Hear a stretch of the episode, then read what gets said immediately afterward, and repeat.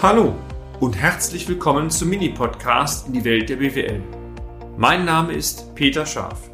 Ich bin Unternehmensberater mit Leib und Seele und gemeinsam gehen wir den Problemen der BWL auf den Grund. Kurz, kompakt, unverständlich.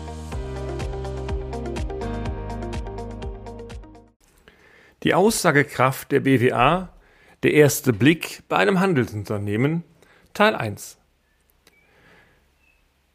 Es ist schon, meine sehr verehrten Damen und Herren, ernüchternd, dass es teilweise immer wieder die alten Klassiker sind, die Unternehmerinnen und Unternehmer, aber auch Bankerinnen und Banker Kopfschmerzen zerbreiten.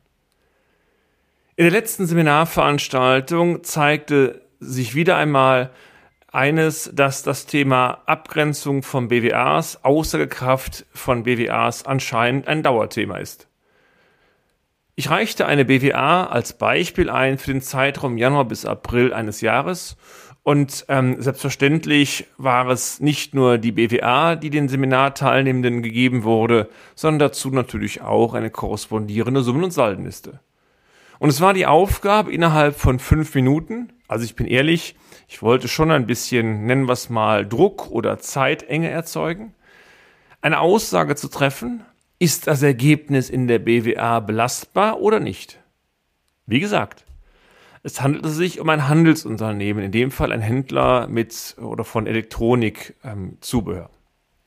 Ähm, Nach kurzer Zeit, Sie ahnen es vermutlich, kamen dann die ersten Reaktionen aus dem Auditorium.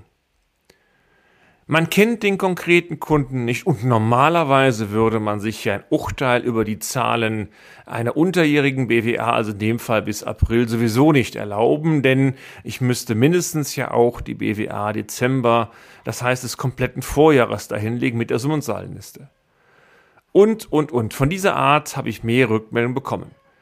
Ähm, die Aussagen waren zwar richtig, aber sie zeigten doch deutlich Unsicherheiten, denn wenn ich weiß, worauf ich gucken muss und das Stichwort Handelsunternehmen habe, kann ich auch ohne die alten Daten zumindest mal eine erste Indikation treffen, ob die Zahlen belastbar angesehen werden können oder nicht. Und genau das ist der Sinn dieses heutigen Beitrags.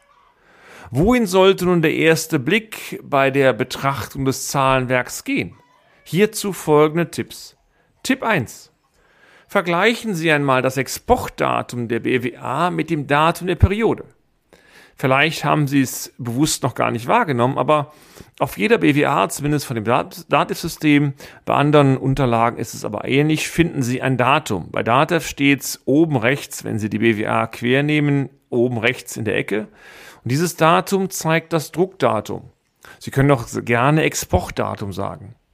Es gibt also den Stand wieder oder das Datum wieder, an dem die Unterlagen aus dem Buchführungssystem raus exportiert, gedruckt oder in PDF oder was immer konvertiert worden sind. Wenn Sie beispielsweise eine BWA in den, halten, in den Händen halten mit Druckdatum 5. Juni, unterstellen wir mal, es wären die Zahlen per Mai des gleichen Jahres, dann ist das positiv. Hinweis, Sie haben dann fünf Tage nach Monatsabschluss die ersten Zahlen aber auch insoweit negativ, dass die Wahrscheinlichkeit schlicht sehr groß ist, dass Rechnungen fehlen, Abgrenzungsbuchungen und so weiter nicht gemacht sind. Das heißt, je kürzer dieses Druckdatum an dem Periodendatum ist, umso höher ist auch vermutlich die Fehlerquote. Das hat aber nichts mit einer schlechten Buchhaltung zu tun, liegt einfach in der Natur der Sache. Wenn Sie die gleiche BWA per Mai nochmal bekommen mit Druckdatum Oktober, unterstellen wir mal, Ihr Steuerbüro oder Ihre Buchhaltung gibt es sehr viel Mühe dann müssten eigentlich alle relevanten Positionen oder die größten Positionen alle komplett gelaufen sein. Tipp 2. Vergleichen Sie die Materialeinsatzquote des Monats mit der kumulierten Materialeinsatzquote. Die Materialeinsatzquote betriebswirtschaftlich ist ja Materialeinsatz durch Umsatz oder bei Produzenten durch Gesamtleistung.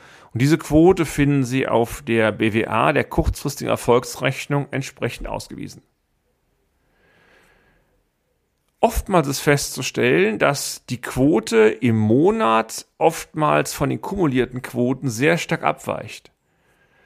Das kann eigentlich nicht sein. Und jetzt will ich kurz auf die Hintergründe eingehen, denn Die BWA sollte Ihnen vor, vorne eigentlich den Materialverbrauch aufzeigen, also das Material, was benötigt worden ist, den Umsatz zu erzielen und nicht den Materialeinkauf. Sollten Sie als Unternehmen sämtliche Artikel in dem Monat einkaufen, indem Sie die Artikel auch verkaufen, also just in time oder auch Streckengeschäft, ist die Frage selbstverständlich irrelevant, denn Sie haben gar kein großes Warenlager. Gänzlich anders sieht es aber dann aus, wenn Sie zu unterschiedlichen Zeiten den Einkauf tätigen und den Großteil des Verkaufs aber in andere Perioden verteilen. Klassisches Thema übrigens ist dann äh, bei Saisongeschäft, Stichwort, Sie kaufen in manchen Monaten hohe Chargen ein und die werden im Laufe des Jahres abverkauft oder auch sogar im nächsten Jahr als abverkauft, kann auch sein. Wenn das der Fall ist, also Einkauf und Umsatz auseinanderfällt, dann sollte eigentlich eine entsprechende Korrekturbuchung erfolgen. Und diese Korrekturbuchung heißt, es muss die Veränderung des Warenbestandes, also Aufbau der RAB-Stoffe, Schrägstrich Waren, oder ein Abbau des RAB-Stoffbestandes jeden Monat erfolgen.